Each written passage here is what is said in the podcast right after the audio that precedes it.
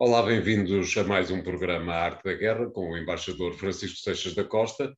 Eh, para, nesta primeira parte, regressarmos eh, à geografia da Ucrânia, eh, onde hum, dizem alguns analistas, Sr. Embaixador, que, hum, afinal de contas, hum, a viagem de António Guterres a Moscou e a Kiev terá dado algum resultado prático, nomeadamente na abertura de alguns corredores humanitários para a retirada de civis e de feridos, eventualmente, o que, quer, o que de alguma maneira vai contra o ataque que Moscovo perpetrou numa altura coincidente com a permanência de António Guterres na capital da Ucrânia, Kiev, eh, como é que vê eh, toda esta situação que decorreu nos últimos dias, sendo certo que ninguém parece conseguir perceber muito bem o que é que se passa com os civis que estão a ser, que vão ser, que eventualmente virão a ser retirados dos cenários de guerra mais intensos? A visita de António Guterres, como nós sabemos, foi criticada por uh, algumas pessoas que acharam que foi demasiado tardia uh, e, em particular, uh, sob, sob o espectro de que as Nações Unidas, em geral, acabavam por ser uma, uma, uma, uma entidade irrelevante no quadro de uma guerra deste, de, desta dimensão. António Guterres uh, procurou justificar a sua visita, e há um ponto importante que eu gosto de sublinhar sempre nesta visita de Guterres, é não tanto a visita a Moscou e a Kiev, mas a circunstância de Guterres ter passado inicialmente, na véspera, por Ankara. Isto porquê? Porque muito provavelmente o secretário-geral da ONU uh, entidade em relação à qual quer a Rússia, quer a Ucrânia, nunca se aproximaram, da qual nunca se aproximaram para efeitos de qualquer tipo de modelo de mediação, e aliás não está na tradição das Nações Unidas serem elas a mediar conflitos de natureza internacional, convém dizer isto, e lembrar as pessoas, enfim, menos atentas, mas uh, Guterres sabia que quer a Turquia, e também se dizia que Israel, e também se falava da China, eh, estaria envolvida num qualquer processo de mediação. Israel, e Guterres terá querido falar com Erdogan antes disso. Uh, todo o discurso de Guterres, quer na conversa com Putin, quer depois na conversa com Zelensky, é no sentido de utilizar as Nações Unidas, as, as suas agências e, em particular, a sua relação com a Cruz Vermelha Internacional, uh, para tentar aliviar o sofrimento das populações civis envolvidas no conflito. Uh, e, em particular, Guterres falou de um caso muito especial e que estava a ser objeto de uma grande atenção internacional, que era o caso das, das pessoas que estão no complexo metalúrgico da Azovstal em Mariupol. Eh, essas pessoas são um misto são um misto de, de, entidades, isto é, são populações civis, são populações de paramilitares, uh, cujo estatuto militar-civil é um pouco equívoco, e são militares uh, ucranianos. Alguns deles, uma espécie de, de brigada internacional de pessoas que se voluntariaram para ir defender, colocar soldados ucranianos na guerra contra, contra a Rússia.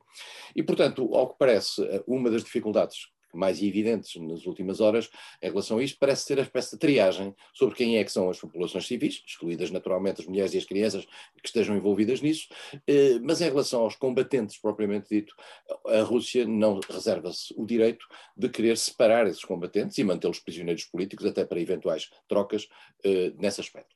Eh, notou-se que as Nações Unidas têm uma capacidade muito rápida para montar uma operação em poucos dias. Guterres tinha dito que tinha 1.400 homens na, na Ucrânia. Eh, as Nações Unidas têm meios poderosos nessa matéria, em matéria humanitária. Eh, em matéria política, digamos, de resolução de conflito político, nós sabemos que as coisas estão paradas.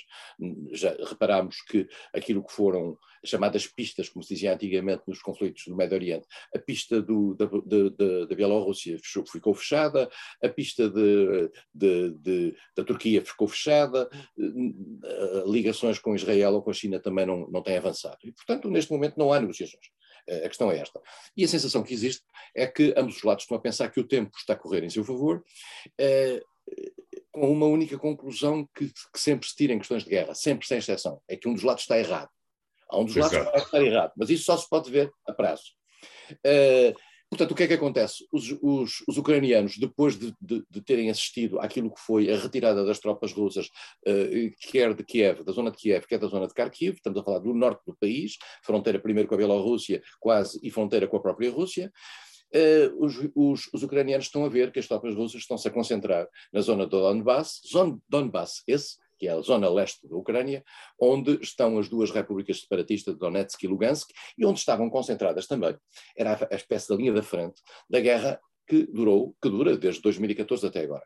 Claro. Os, os, os russos disseram-no abertamente, queriam cercar as tropas ucranianas que ali estavam, e ao mesmo tempo começaram a fazer movimentações pelo sul, em princípio cortando o acesso da Ucrânia ao Mar de Azov, coisa que fizeram com alguma facilidade, e depois de Mariupol garantindo, através da tomada de Mariupol, tomada violenta, destruição da cidade, eh, criação desta bolsa, que é o caso do, do, do, do, do Azov. Siderúrgico. Uh, não se percebe se, se, a Rússia quer continuar na sua progressão até Odessa e depois quebrar, fazer a linha de cruzamento para a Moldova e aí ligar eventualmente às tropas, pequenas, poucas tropas russas que estão na Transnistria, uh, ou se pretende pura e simplesmente uh, bombardear no sentido de destruir algumas infraestruturas. Não é, não é muito claro o que é que é a, a, a, postura russa. Uma coisa parece clara, é que no dia 9 de maio, 9, dia tradicional em que a Rússia comemora a vitória da, da grande revolução, da grande guerra eh, patriótica, eh, que é a vitória dos, sobre os nazis na Segunda Guerra Mundial, a Rússia não vai ter condições para explorar nenhuma vitória. Já há uma declaração do Kremlin no sentido de dizer não estamos presos a nenhuma data, o que significa naturalmente que as coisas não, terão, não estarão a correr tão, tão bem quanto eventualmente se podia presumir. A sensação que dá mas nós não somos, somos observadores exteriores, a sensação que dá é que as coisas não correram para a Rússia nesta guerra, nestes, nestes 70 eh, e tal dias de guerra, como a Rússia previa. Uh, nem a Ucrânia caiu, a Ucrânia estava muito melhor uh, preparada do que parecia. Por outro lado, a Ucrânia está a ter neste momento apoio, forte apoio de natureza militar e infraestrutural ocidental, que lhe permite equilibrar de certa maneira a guerra, em particular nas zonas onde não há uma presença objetiva de tropas russas, onde os russos só podem atuar através de mísseis. Eh, e, e, e, os russos, com esses mísseis, estão a procurar destruir não só as infraestruturas de defesa antiaérea ucraniana, como estão a procurar destruir, como aliás se viu ontem, eh, há dias, na, na, em, eh, em Odessa, infraestruturas de natureza rodoviária ou ferroviária, por forma a diminuírem a capacidade de acesso de uh, apoio militar uh, que venha do, do Ocidente, em particular da Roménia, da Eslováquia e da Polónia, em particular. Uh, e esse é, digamos, o grande problema para o futuro para, para a Rússia no quadro desta guerra, em que a Ucrânia está mais otimista, mais confiante e, por isso mesmo, menos propensa a qualquer negociação. Exatamente. E, e esse, esse é o problema. É o problema, é, é essa não negociação, porque a não negociação significa o prolongamento da guerra. A Ucrânia acha que tem vantagens em prolongar a guerra, a Rússia acha que ainda não tem, não tem uma zona estabilizada no sentido de, de, de poder parar as coisas neste momento, e por trás de tudo isto uh, há uma nuvem, uma nuvem um pouco negra, que é uh, as, as, conversas que às vezes surgem sobre o uso de armas nucleares. Claro. Armas nucleares de natureza tática, que se diz que a Rússia pode utilizar, isto são armas limitadas que têm a ver ataques a cidades, eh, mas com fortíssimo impacto eh, em termos de mortes de populações, ou armas nucleares estratégicas, mas isso significaria um confronto mundial. São as armas, digamos, dos mísseis intercontinentais, etc. E, portanto, eh, a conversa dentro da Rússia é muito há uma expressão inglesa muito bonita que é jinguista, que é ao mesmo tempo agressiva e, e, e, guerreira, Uh, o jinguismo faz parte hoje, aparentemente, da, da retórica e russa.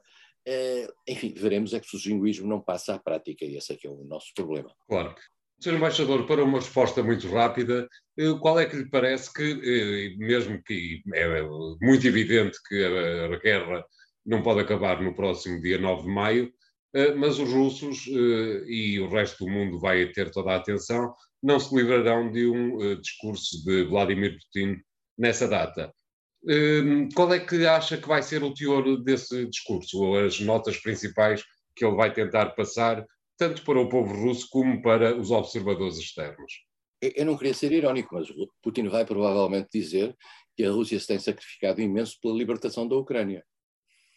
Ah, Exatamente. Uh, porque é este o discurso que a Rússia tem. A Rússia acha que a Ucrânia está colonizada eh, por um bando de facínoras, eh, nomeadamente com estruturas neonazis associadas, que estão, digamos, a, a, a, a tomar como refém o seu povo.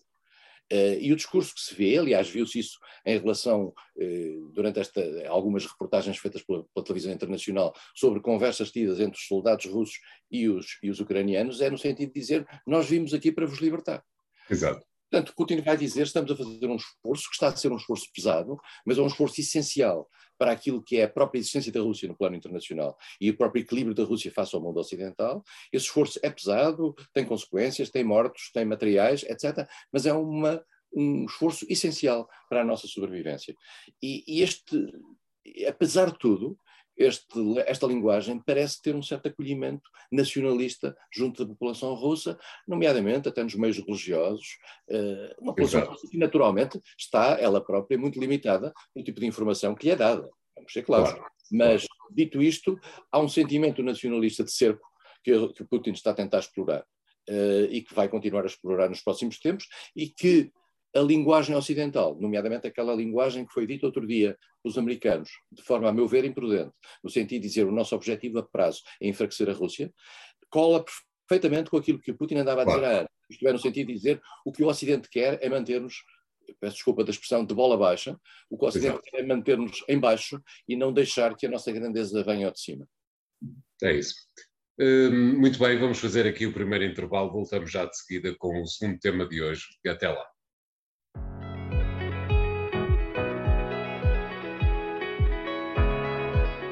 Bem-vindos à segunda parte da Arte da Guerra, desta vez para regressarmos à França, onde nos temos parqueado algumas vezes nas últimas semanas, eh, para pedir ao embaixador Seixas da Costa que faça uma apreciação sobre eh, qual lhe parece que é o atual estado das coisas relativamente à, eh, às eleições de junho. Aparentemente, a esquerda parece finalmente conseguir apresentar, ou vir a apresentar uma lista de coligação que, somadas uh, todas as partes que eventualmente venham a estar envolvidas, uh, seriam, uh, somariam mais do que aquilo que levou Marine Le Pen à, à segunda volta das presidenciais. e do outro lado temos Emmanuel Macron, que passou umas eleições a lutar contra a extrema-direita e vai passar esta segunda fase da, do périplo eleitoral francês a lutar contra o lado esquerdo desta vez. Como é que está a apreciar o que se passa em França, Sr. Embaixador? António, eh, eu, eu passei toda a minha vida adulta, e quando digo toda a minha vida adulta é a partir dos 20 anos, praticamente, a acompanhar a vida política francesa com o maior dos cuidados. A vida política francesa claro. fazia parte, para a minha geração, uh, de uma. Fazia, quase fazia parte da vida política interna. E a vida política francesa, em 58, eu tinha 20 anos, foi criado a Quinta República com De Gaulle, depois com, com Pompidou, depois a seguir há várias, várias formações, aparece Giscard, depois Chirac, depois Sarkozy, etc.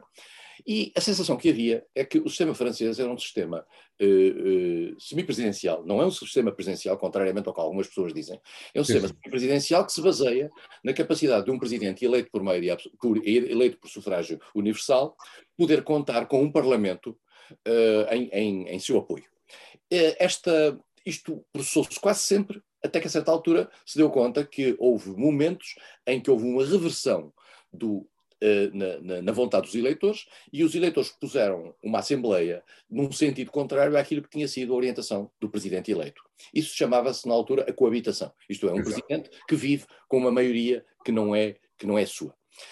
E é, no fundo, a coabitação, é, no fundo, a subversão daquilo que era a lógica da Quinta República. A Quinta República era ter um presidente e depois o povo dava-lhe uma maioria para se apoiar. Uh, vimos que, quer com, com, com Mitterrand e quer com Jacques Chirac, uh, que uh, houve parlamentos de cor diferente daquilo que era do presidente e eles tiveram que encontrar uma, uma forma de viver. Esse tempo uh, tem tem também com ele uma nova realidade que é a desaparição a anulação do papel dos partidos tradicionais. E, em particular, eh, Macron é uma figura que já aqui analisámos, um pouco estranha, que dizia que não era de esquerda nem de direita, o que em França nós já vimos que significa normalmente uma tendência mais à direita. Dito isto, apesar de tudo, conseguiu captar para si, eh, no passado, na eleição de 2017 e também nesta eleição de 2022, votos eu diria, de uma esquerda hum, menos radical, eh, que não se via em Jean-Luc Mélenchon, presidente da France Insoumise, que é, digamos, o polo aglutinador da esquerda.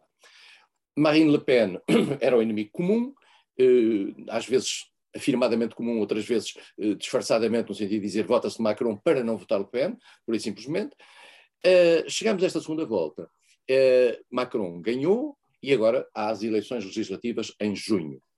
E a questão é, Macron tem uma maioria igual à que teve em 2017, isto é, um partido novo, que na altura ele criou, chamado La République en Marche, que o apoia e que tem maioria absoluta e com quem faz as políticas, ou de repente a, Assembleia muda e acabará por haver até uma maioria de esquerda possível à volta de Jean-Luc Mélenchon. Eh, que é uma figura que foi, eh, que foi um eh, secretário de Estado de Lionel Jospin, é uma figura da ala esquerda do Partido Socialista e que está a procurar fazer uma grande coligação, e estes últimos dias tem sido exatamente essa grande coligação. A questão de Jean-Luc Mélenchon e da esquerda e da coligação de esquerda, em primeiro lugar, é a fragilidade do Partido Socialista tradicional, cuja candidata, Anne Hidalgo, teve 1, tal por cento nas últimas eleições, e que está, digamos, um pouco destruído.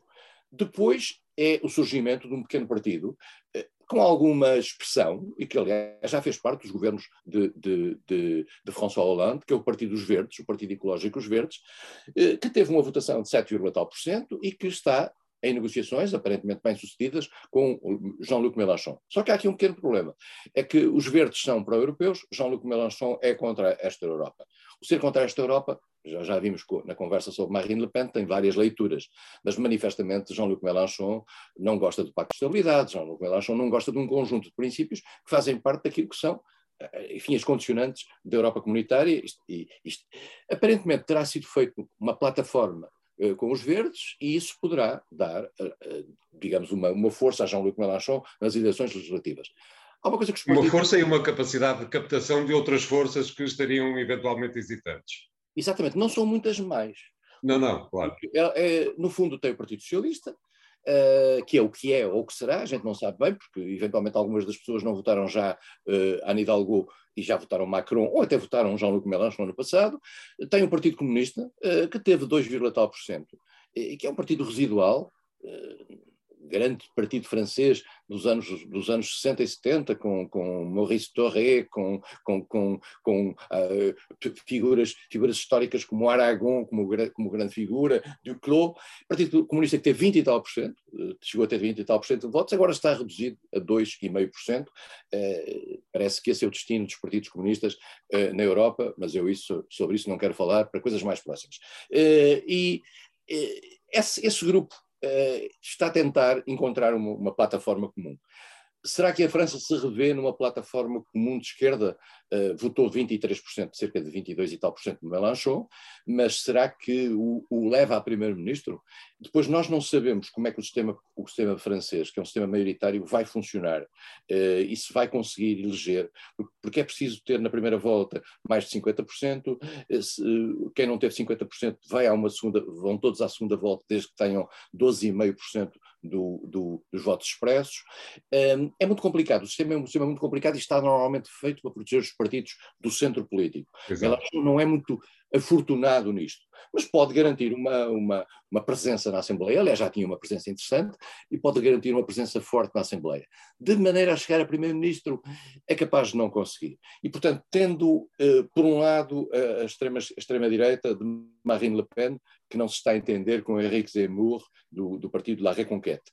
Exato. Tendo, por um lado, a esquerda tentando encontrar uh, uma, uma, um, um ponto comum, talvez pelo meio Macron consiga uma vez mais sobreviver por cinco anos e conseguir que a sua La République en Marche uh, acabe por ter uma maioria enfim, trabalhável. Essa maioria pode não ser feita só por ele, por esse partido, pode ser feita também com Les Républicains, o partido de Sarkozy, o partido de, o partido de Valérie Pécresse, teve os tais 7% nestas eleições, mas que é um partido histórico do golismo, é um, é um herdeiro do golismo, e, de, e, portanto poderá ser que Macron consiga negociar qualquer coisa para governar com o golismo nos próximos cinco anos. Cá estaremos para ver, eh, entretanto vamos fazer aqui um segundo intervalo, voltamos já de seguida com o terceiro tema de hoje. Até lá.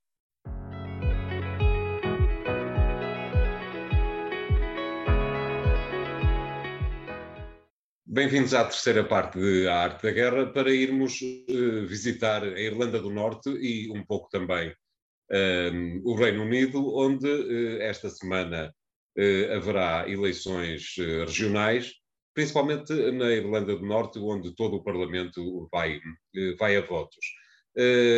As últimas notícias sobre o Brexit dão a entender, tal como a pandemia, que o Brexit, os problemas do Brexit desapareceram, tal como a pandemia também desapareceu, isto é, deixaram de fazer parte do, dos alinhamentos dos telejornais e, portanto, nós tendemos a esquecermos de que eles existem, apesar de existirem.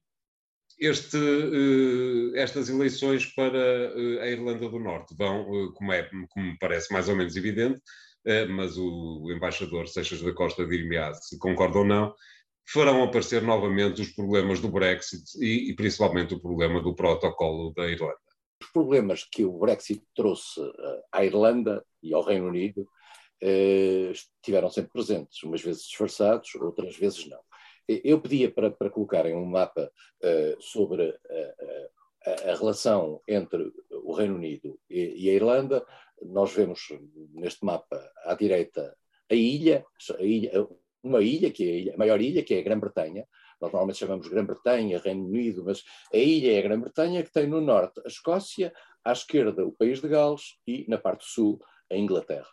Uh, e depois temos uma ilha ao lado, mais pequena, que tem na parte sul um país independente, que é a República da Irlanda, e na parte norte a, a Irlanda do Norte. A Irlanda do Norte, com a Escócia, com o país de Gales e com a Inglaterra, constitui o Reino Unido. Uh, e durante muitos anos, durante cerca de 30 anos, nós tivemos na Irlanda do Norte uma luta uh, feroz de natureza, de natureza militar, entre o Reino Unido, que pretendia manter a ligação da Irlanda do Norte ao, ao, ao, à, à Grã-Bretanha, e, por outro lado, aqueles que, dentro da Irlanda do Norte, defendiam, uh, defendiam a ligação à República da Irlanda e a fusão, a criação de uma única Irlanda. Esse, essa luta, que dentro da Irlanda do Norte tinha ações militares, quer dos, dos, dos chamados nacionalistas, isto é, tipificados pelo IRA, pelo pelo exército republicano irlandês, quer por parte dos unionistas, que eram aqueles que, continham, que, que tinham como intenção manter essa, essa, essa ligação ao Reino Unido.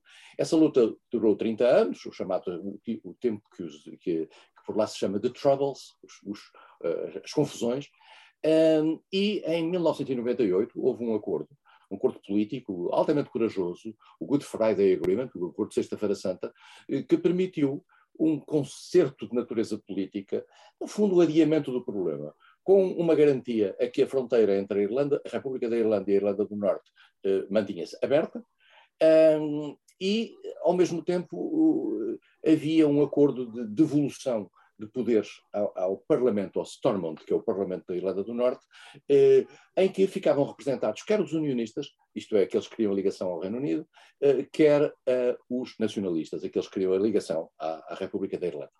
Eh, e este acordo tem-se vindo a manter nos últimos anos com grande dificuldade, mas de repente isto cruza-se com o Brexit, como o António disse. Porquê?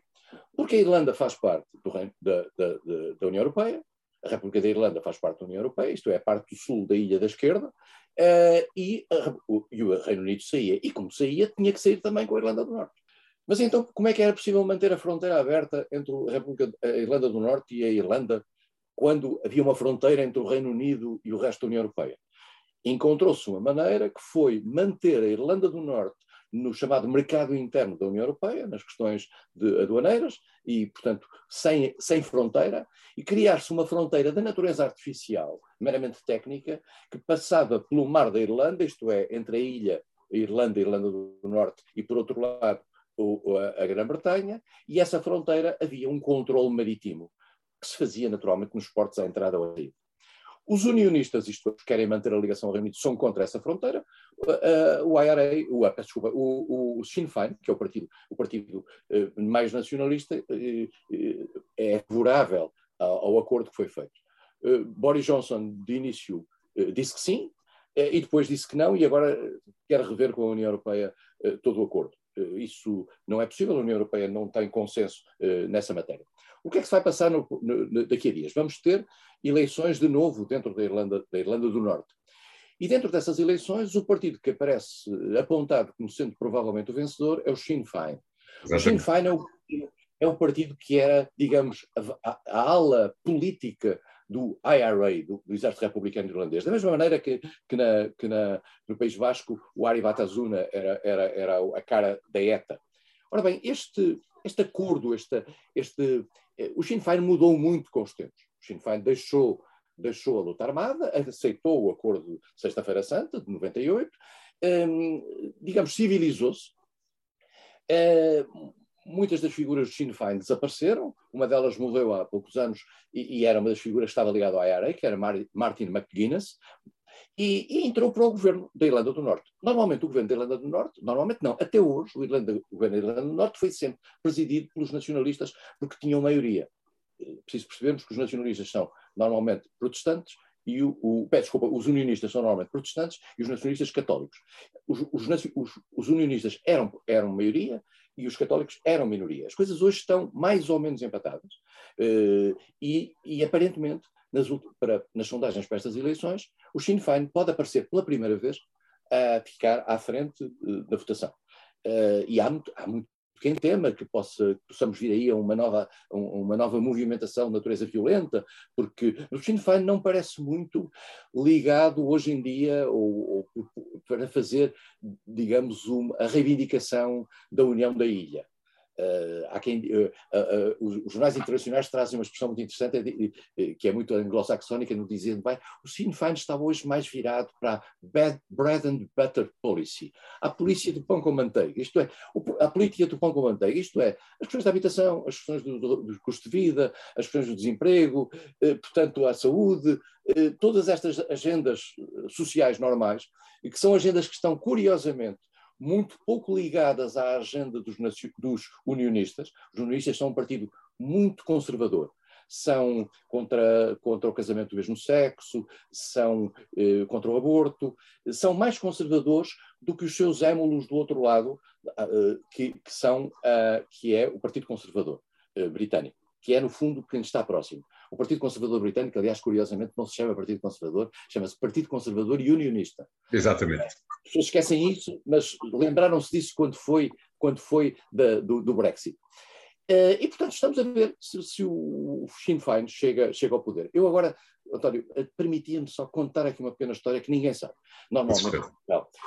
No Porto há um famoso, no seu Porto, há um famoso clube dos fenianos. O clube dos fenianos significa Fenianos vem de Fenian, Fenian Club. São os clubes que defendiam o apoio aos católicos irlandeses uh, durante uh, a independência da Irlanda no, no, início do século XX.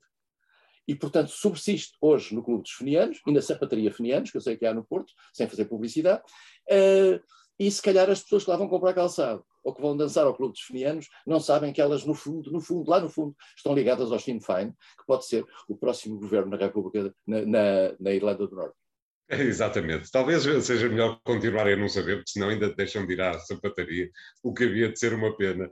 Eh, consequências da eventual eh, vitória do Sinn Féin eh, para Boris Johnson, ser embaixador? Acreditar, sim, é, apesar de tudo, vai, ter, vai passar a ter um, digamos, um interlocutor mais exigente.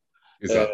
mais exigente. E menos alinhado, desde logo. E menos alinhado. Boris Johnson está digamos, nos últimos tempos, tem vindo a colar-se mais à posição do, do UP, ao, ao, partido, ao Partido Unionista. Uh, vai ter neste momento do outro lado o, o, os, os Sinn Féin, se por acaso assim, assim for. Se nós levarmos a sério aquilo que tem sido a agenda pública do Sinn Féin, o Sinn Féin não vai introduzir nenhuma ruptura excepcional. É preciso claro. perceber uma coisa, em termos legais, a manter-se a legalidade, no caso de haver uma retificação relativamente uh, à, à, União, ela teria que se fazer por referendo. E, mas esse referendo só pode ser convocado pelas autoridades de Londres. Portanto, nós estamos a ver naturalmente uh, uh, Boris Johnson, que está muito mais próximo dos unionistas da Irlanda do Norte, a convocar um referendo desse aspecto. Mas dito isto, também é muito interessante perceber, é que as últimas sondagens dão conta que para a maioria dos irlandeses, tendo em conta que a mudança para a sua vida, depois desta fronteira aberta, praticamente é nula, estar a reintroduzir a questão política da união de, de, de, toda a ilha da Irlanda é uma questão que parece que não é prioritária. Claro. Pelo que, muito provavelmente, o Sinn Féin uh, acabará por ser pragmático e, mantendo esse objetivo como agenda última, etc., é capaz de não criar uma crise de natureza política, uh, particularmente num momento tão sensível como aquele que ele sabe que existe, tendo em conta o equilíbrio das duas comunidades. Claro. Muito bem, uh, muito obrigado. Uh, o programa Arte da Guerra fica hoje por aqui. Para a semana voltamos com três novos temas. E até lá.